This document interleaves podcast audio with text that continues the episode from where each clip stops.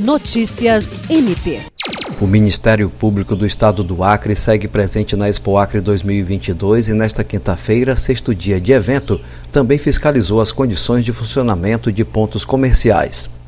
O objetivo da ação, coordenada pelo promotor de justiça Ocimar Sales Júnior, foi verificar se a comissão organizadora do evento está cumprindo as medidas necessárias para garantir que a programação ocorra sem oferecer transtornos aos participantes. O MPAC visitou estandes e pontos de comércio, verificando a situação de algumas tendas que, por conta do sistema de escoamento indevido de água, estavam lidando com alagamentos. Ainda de acordo com o promotor, após as visitas às tendas, foi realizada uma reunião com um dos representantes da comissão organizadora da Expo Acre para tratar sobre o problema enfrentado pelos comerciantes.